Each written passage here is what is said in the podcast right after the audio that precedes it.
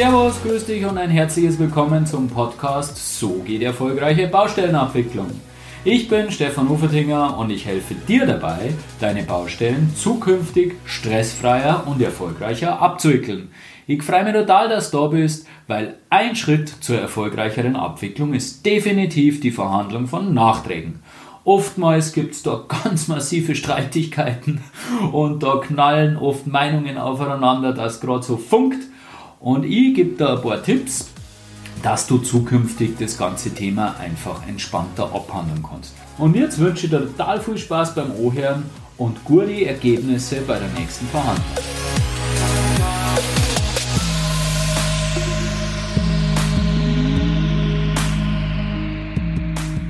Ja, in der letzten Folge haben wir darüber geredet, dass äh, Emotionen entstehen können, weil die Kluft zwischen deinen Erwartungen und dem, was dann tatsächlich eingereicht ist, äh, sehr groß sein kann. Und genau dasselbe Prinzip oder genau dieselbe Situation kann eben auch vorkommen, wenn man die MKF oder den, den Nachtrag geprüft hat und äh, ein deutlicher Abstrich entsteht, dann hat man irgendwo die Notwendigkeit, dass man das Einvernehmen zwischen dem AN und dem AG, also der Sicht der beiden Seiten herstellt. Ja, und dafür ist eine Verhandlung notwendig. Oftmals wird in diesen Verhandlungen viel taktiert. Es gibt diesen, diese Taktik, guter Bulle, böse, böser Bulle, kennen wir alle, wenn zwei ähm, Verhandlungspartner auf derselben Seite, einer den, den Good Cop und einer den Bad Cop spielt. Äh, es kennen eben auch bei verschiedenen Positionen die Ankereffekte, die wir letztes Mal schon kennengelernt haben, zu tragen kommen. Also sprich, dass hohe Forderungen gestellt werden oder abstrus äh, hohe Dinge in der Hoffnung, dass man dann in der Mitte sich auf ein positives Ergebnis einigt. Wichtig ist, dass man diese Taktiken erkennt und anspricht. Da werden wir später noch darauf eingehen. Und im Endeffekt kehrt zu einer Verhandlung einfach äh, von beiden Seiten eine gehörige Portion Kompromissbereitschaft, dass man sie letztendlich irgendwo auf einen sinnvollen Weg treffen kann. Ich habe euch in der Vorstellungsfolge bereits äh, gesagt, dass, ich, dass das bei mir auch nicht immer rund gelaufen ist. Ich habe euch eine Begebenheit erzählt, auf die ich nicht stolz bin. Früher sind eben Verhandlungen bei mir auch einmal gut, einmal weniger gut gelaufen, einmal ist man so auseinandergegangen wie bei der Geschichte, wo, ich, äh, wo ich euch verzeiht habe. Mittlerweile habe ich mich ein bisschen mit dem ganzen Thema beschäftigt und auseinandergesetzt und habe mir meine äh, Dinge zurechtgelegt, wie ich in eine Verhandlung gehe, wie ich mich in einer Verhandlung verhalte und habe ein gewisses Hintergrundwissen zu bestimmten menschlichen Verhaltensweisen. Und das, wenn man weiß, dann tut man sich einfach viel leichter und deswegen gehen wir jetzt gleich in den ersten wichtigen Tipp hinein. Ja, und der erste Tipp, der soll ja eigentlich gar kein Tipp nicht sein, sondern eine Selbstverständlichkeit. Es geht um das, was vor der Verhandlung passiert, nämlich die Vorbereitung. Gehe niemals in eine Verhandlung, ohne dich wirklich gut vorbereitet zu haben. Ansonsten ist die Verhandlung Zeitverschwendung. Du hast im Endeffekt fast keine Chance auf ein vernünftiges Ergebnis. Im Endeffekt musst du zu 99% ein weiteres Mal zusammensitzen und zudem besteht nur die Gefahr, dass du vom Bauherrn oder, oder vor anderen blamierst. Um wirklich Kompetenz zu zeigen und in einer Verhandlung kompetent auftreten zu können, ist eine fundierte Vorbereitungsphase notwendig. Und da habe ich einen ganz klaren Tipp und eine ganz klare Herangehensweise. Bitte prüfe die MKF oder den Nachtrag im Vorfeld schriftlich durch. Das heißt, verfasse deine Argumente und dein, deine Sichtweise in Schriftform, weil nur wenn du in Schriftform arbeitest, und die, die, die Sachverhalte verschriftlichst, wer, durchdringst das in einer ganz anderen Tiefe und du kommst nur mal auf bestimmte Dinge drauf, die da beim groben Drüberschauen vom Kalkulationsblatt gar nicht aufgefallen waren. Das zweite ist, dass im Vorfeld sinnvollerweise Fragen an den AN ausgesandt werden, damit er sich fundiert auf die Besprechung, auf die Verhandlung vorbereiten kann, weil wenn man ihm nicht sagt, wo die Probleme aus, aus, aus deiner Sicht, aus der Prüfersicht liegen, dann wird er sich auch keine Argumente äh, überlegen können und dann wird man auch nicht zu einem Ergebnis kommen. Und da kommen wir auch gleich schon zum dritten Tipp in der Vorbereitungsphase. Eben genau diese Argumente, die sich der N im Vorfeld überlegt, solltest du dir auch überlegen. Also du hast dir bei der Prüfung den Sachverhalt angeschaut, bist auf bestimmte unschlüssige, unklare Dinge gekommen, hast deine Meinung dir gebildet und dann überlegt er, was könnte der AN für Gegenargumente zu, diesem, zu dieser Meinung haben. Weil nur wenn du diese Gegenargumente schon mal durchdringst und durchdenkst, kannst du dann auch gleich in der Verhandlung wieder mit deinen bereits im Vorfeld äh, überlegten Argumenten kommen. Und es besteht eine relativ gute Chance, dass dann letztendlich alle Argumente ausgetauscht sind und du zu einem Ergebnis kommst. Und abschließend zum Thema Vorbereitung unbedingt eine Agenda aus, ausschicken, welche Themenbereiche in, in welcher Reihenfolge verhandelt oder thematisiert werden. Und da auch ein kleiner Hinweis, fang mit leichten Themen an. Fang mit Themen an, wo man sich einigen wird, wo äh, Einvernehmen hergestellt werden kann, damit baust du äh, eine gewisse Beziehung auf und es, der AN sagt ein paar Mal Ja zu bestimmten Dingen und durch dieses mehrfache Ja-Sagen, das ist psychologisch und wissenschaftlich nachgewiesen, durch dieses mehrfache Ja-Sagen besteht eine, eine weitaus größere Wahrscheinlichkeit, dass er dann auch in weiterer Folge Ja sagt. In der Verhandlung selbst ist sicherlich, aus meiner Sicht zumindest, einer der wichtigsten Aspekte, dass du ruhig bleibst über die ganze Verhandlung hinweg sich nicht aus der Ruhe bringen lassen, nicht aus der Reserve locken, sondern immer schön den Überblick bewahren. Der Frieder Gamm, ein Verhandlungsexperte, hat da die beiden, äh, die beiden Blickwinkel der Makro- und der Mikroebene geprägt. Die Makroebene ist eben das, was du beibehalten solltest, sprich diese, diese Überfliegerebene, alles im Blick haben, vor allem eben auch die Emotionen und die Befindlichkeiten der verschiedenen Personen wahrzunehmen. Auch die, die, die Untertöne in den Aussagen, sprich die Gefühlsebene in den, in den Sachaussagen, die sie treffen. Weil nur dann kannst du eben richtig reagieren und, und umfassend die Situation wahrnehmen. Das Gegenteil dazu ist eben die Mikroebene. Die Mikroebene, das ist im Endeffekt die Situation, wo du im Stress gerätst, wo du nur mehr in sogenannten Fight, Flight and Freeze-Modus gerätst. Also das heißt, das Stammhirn übernimmt äh, die, die Befehlsgewalt und es bleiben dir eben nur noch diese drei Optionen, äh, Kampf, Flucht oder Todstellen übrig. Hast du sicherlich schon öfter beobachtet in Verhandlungen, wenn es hitzig geworden ist und, und wenn es schwierig geworden ist, wenn, wenn, eine, wenn eine Person so richtig in Stress gefallen ist. Entweder er ist dann in die Offensive gegangen, sprich Kampfmodus und hat äh, äh, zum Gegenangriff übergeleitet, oder er ist, hat den Raum verlassen zum Beispiel, ist geflüchtet, das ist ein Extrembeispiel. Und der dritte Fall, er ist ganz stark geworden. Wir sind immer kleiner geworden und irgendwann war der Mucksmeißer Start, das heißt, das ist dann der Freeze-Modus, der Todstellmodus.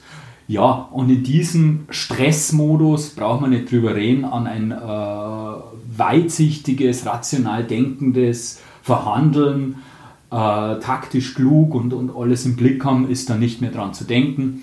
Das Thema Stress werden wir in der nächsten Folge nochmal aufgreifen, weil ich es für so wichtig äh, finde, dass ich eine eigene Podcast-Folge zu dem Thema mache. Und da soll jetzt eben nicht reinfallen. Da werden wir uns dann auch unterhalten, wie man eben vermeidet, dass man in eine Stresssituation gerät. An dieser Stelle nur ein, zwei Punkte. Äh, sei ausgeschlafen, geh, geh ausgeruht und ausgeschlafen in eine wichtige Verhandlung.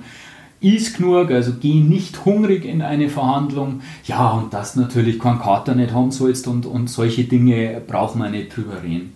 Dann ist die Wahrscheinlichkeit, dass du eben in dieser Makroebene bleiben wirst, deutlich größer. Nach dem eher etwas allgemein gehaltenen Tipp, äh, bleibe ruhig, äh, gehen wir jetzt ins Detail. Und zwar möchte ich da das Harvard Negotiation Concept vorstellen.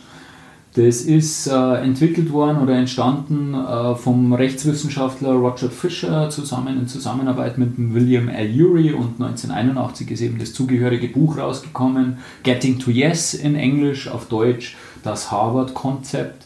Und das hat sich eben entwickelt aufgrund verschiedener Studien und, und Untersuchungen auf der Harvard University. Und das Ziel dieser Untersuchungen war eben, Win-Win-Lösungen herzustellen. Und Win-Win-Lösungen sind natürlich immer erwünscht bei Verhandlungen, weil das ist das, was wir alle wollen.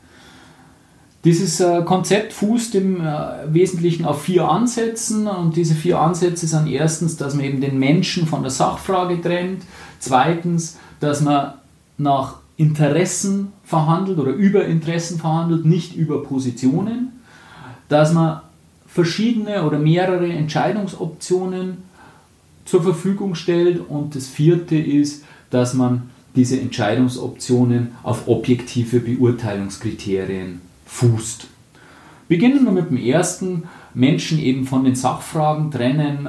Ganz, ganz wichtig, natürlich ist nicht der Mensch der MKF und natürlich ist nicht der Mensch äh, böse und schlimm und, und der Trottel oder was weiß ich nicht alles, weil er einen für mich empfunden zu hoch eingereichten MKF äh, fabriziert hat, sondern da muss man ganz klar diese, diesen, diesen Nachtrag, diesen zu hohen Nachtrag von dem Menschen trennen.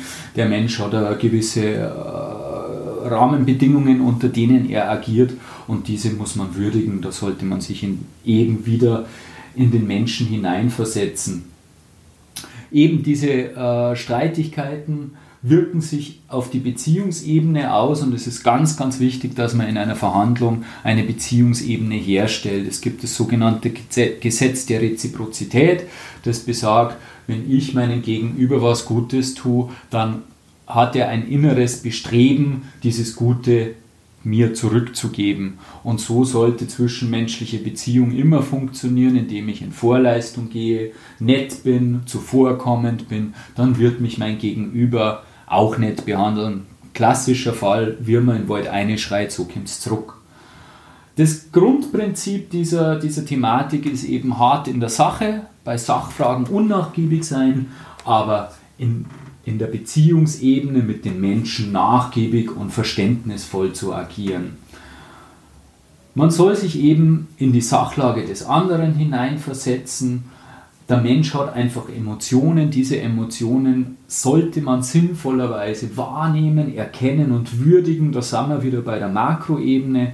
Das wird man nur schaffen, wenn man sich auf der Makroebene befindet. Wenn man selber im Tunnel ist und im Vollstress, dann wird man nicht wahrnehmen, dass der andere Angst oder wir haben jetzt mal die Grundemotionen durchkaut, dass, dass, dass, er, dass der andere einfach gewisse Emotionen hat, wo man abholen muss oder dass der andere vielleicht auch mal Dampf ablassen muss. Dann lasst man eher mal Dampf ablassen. Vielleicht schimpft man sogar mit über einen blöden Planer, der schuld ist oder vielleicht auch über den Bauherrn oder über sich selbst. Das ist eine Gefühlsebene und man kann auch Gefühle ansprechen hey, du fühlst dich jetzt gerade verärgert oder ich habe dich jetzt gerade ähm, vor deinem äh, Kollegen bloßgestellt oder irgendwie sowas. Das schafft Beziehung, das schafft Nähe und das schafft auch Gemeinsamkeiten. Dadurch ist die Wahrscheinlichkeit, dass man eine, eine gemeinsame Lösung erzielt, deutlich größer. Also die Kommunikation mit dem anderen beruht wirklich auf Wahrnehmen, auf Zuhören, auf Aufmerksamsein und wenn man über sich redet, dann bitte mit Ich-Botschaften. Ein super Beispiel zu dem Thema Ich-Botschaften ist die Aussage deinerseits, wenn du sagst, hey, wie soll ich das begründen? Wie soll ich deinen Ansatz an Mannstunden plausibel und den, der Realität entsprechend begründen? Und dann muss er erst einmal kommen. Dann machst du dich nicht angreifbar, du greifst ihn nicht an und dann kann man vernünftig Emotion, ohne Emotionen über diesen Sachverhalt diskutieren. Ja, das zweite Prinzip besagt eben, dass man die Interessen von den Positionen trennt, beziehungsweise den, die Interessen hinter die Positionen überhaupt erst einmal erkennt und dann über diese verhandelt und nicht mehr über die Positionen. Das menschliche Ego hat den Hang dazu, dass es sich, dass es sich mit den äh, Positionen identifiziert. Das heißt, ich habe eine Position, ich will, ich habe äh, Einheitspreis 56,62 Euro und das ist meine Position und mit dem identifiziert sich das Ego des AN.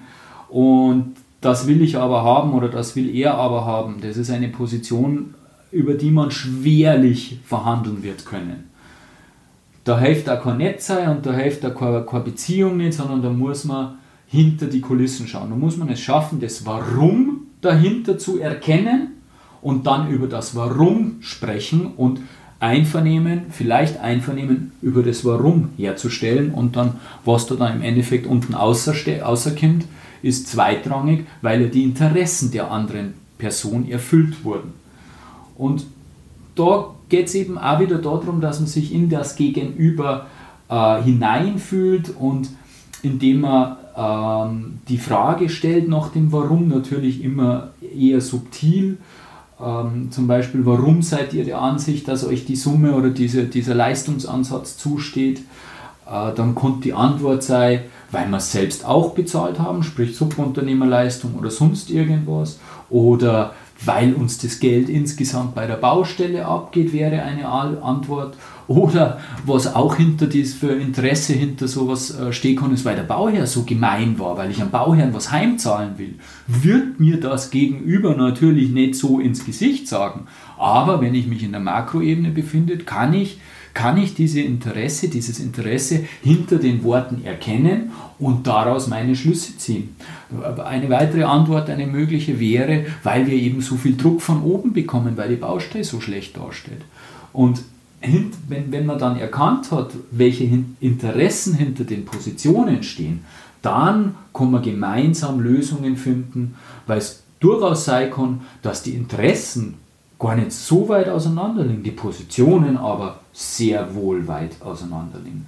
Und da sollte man immer die menschlichen Grundbedürfnisse ähm, berücksichtigen oder mit, mit ins Kalkül ziehen. Äh, Menschen haben ein großes Bedürfnis nach Bindung, Kontrolle, Selbstwert, Lust, Unlust, Belohnungszentrum. Und diese Dinge, die stecken natürlich da immer in einem übergeordneten Sinn dahinter Zudem ist es natürlich sinnvoll und ehrlich und fair, wenn man die eigenen Interessen offen kommuniziert, weil dann sieht der andere, hey, der will mir auch nicht bloß ein Geld wegnehmen, sondern der hat vielleicht ein ganz, ganz anderes Interesse, wie es zum Beispiel beim öffentlichen Bauherrn ist, dass es sauber, transparent und nachvollziehbar ist. Das ist vom Bauherrn, das, also beim öffentlichen Bauherrn, das oberste Interesse. Das muss plausibel und sauber abgearbeitet sein. Ob da jetzt 1000 Euro mehr oder weniger stehen, ist oftmals gar nicht so wichtig. Und wenn man dieses Interesse klar kommuniziert und das Interesse vom AN äh, hinter den Zahlen kennt, dann hat man eine gute Möglichkeit, eine gute Basis, dass man Lösungen erzielt. Beim dritten Prinzip geht es darum, dass man verschiedene Entscheidungsoptionen bereitstellt. Und da ist ganz wichtig, dass man bestimmte Themen nicht vorschnell aburteilt, sprich, dass man sie alle Möglichkeiten offen hält, äh, so eine Art Brainstorming macht, weil es kann durchaus sein, dass da Ansätze drinnen sind, die die weiterbringen, weil eines muss man sich bewusst sein, und das haben wir bei dem Thema Entscheidungen auch schon gehabt, die perfekte Lösung, die perfekte Entscheidung, die gibt es sowieso nie. Vor allem weiß man nicht, ob in zwei Monaten danach mit neuen Erkenntnissen diese Lösung und diese Entscheidung immer nur die beste ist. Insofern muss man sich ein bisschen davon lösen, dass man die perfekte Entscheidung oder die perfekte Lösung findet. Und zudem sollte man immer im Kopf haben, das äh, ist, glaube ich, gerade bei uns in der Bauwirtschaft ein großes Problem. Das, was man im ersten Blick als, als Gesamtheit sieht, das muss nicht immer alles sein, das muss nicht immer der ganze Kuchen sein. Es kann durchaus auch sein, dass durch bestimmte Maßnahmen der Kuchen größer wird und das, damit meine ich nicht immer nur, dass mehr Geld auf dem Tisch liegt. Es können auch andere Sachen auf einmal eine Rolle spielen, die oftmals mehr wert sind wie Geld und da sollte man einfach ein bisschen offen sein für bestimmte Sachen und nicht stur heil mit Scheuklappen in Richtung denken und einfach die Vorteile für beide Seiten irgendwie im Blick haben und eben immer den anderen auch das Gesicht wahren lassen. Und da sind wir beim, beim zweiten Prinzip eben, wenn man die Interessen vom anderen kennt, beziehungsweise wenn die Interessen beider Seiten auf dem Tisch liegen, dann ist es auch möglich, dass man den Kuchen größer macht und mehr Entscheidungsoptionen erarbeitet, die dann letztendlich zur gemeinsamen Lösung finden. Und letztendlich muss man dann diese verschiedenen Entscheidungsoptionen oder diejenigen, die zur Wahl kommen, auf gesunde Füße stellen. Das heißt, einfach auf objektive Bewertungskriterien fußen lassen. Das ist in unserem Fall einfach die Normen- und Gesetzeslage, sprich gemäß ÖNorm in unserem Fall 2110, 2118 ist einfach eine MKF auf Preisgrundlagen herzuleiten und diese Preisgrundlagen sind die Basis oder man zieht sich auf eine Fachliteratur zurück. Das heißt, es muss einfach immer eine gesunde Basis da, da sein und eine objektive Bewertungskriterium, dass, man, dass, dass die Lösung von beider Seiten anerkannt werden kann. Aber das versteht sich eigentlich von selbst. Ja, das war das Harvard Negotiation Konzept, äh, das, wie ich finde, sehr praxisnah ist und vor allem dieses Thema Beziehungsebene und, und Menschen äh, sehr stark in den Vordergrund stellt und das ist meiner Meinung nach ein ganz, ganz wichtiges Thema, Thema bei einer Verhandlung, weil wenn es menschlich nicht passt, wird man nicht so eine Lösung finden.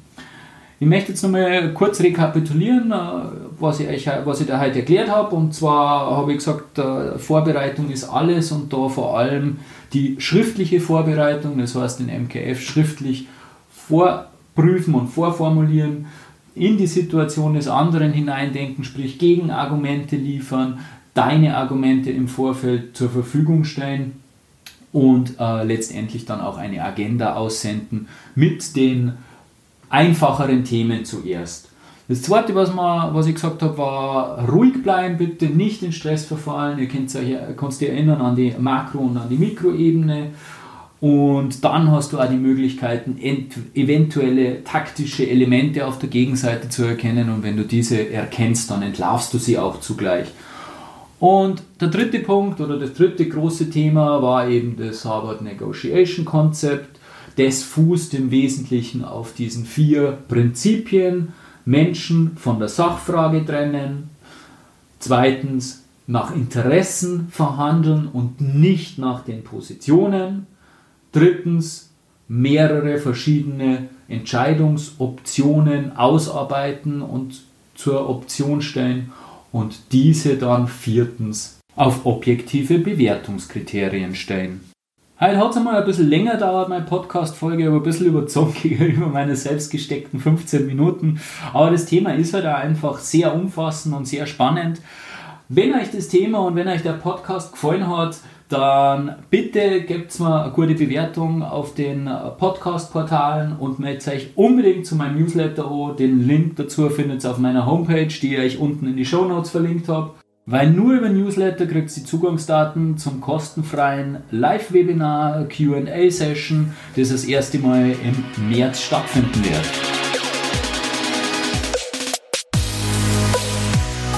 Es ist unvorstellbar, wie schnell so eine Folge vorbeigeht, auch wenn es länger dauert hat als wir gewöhnlich.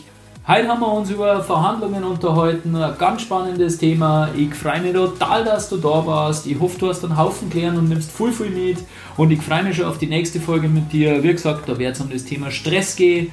Bis dahin, dein Stefan Ufertinger.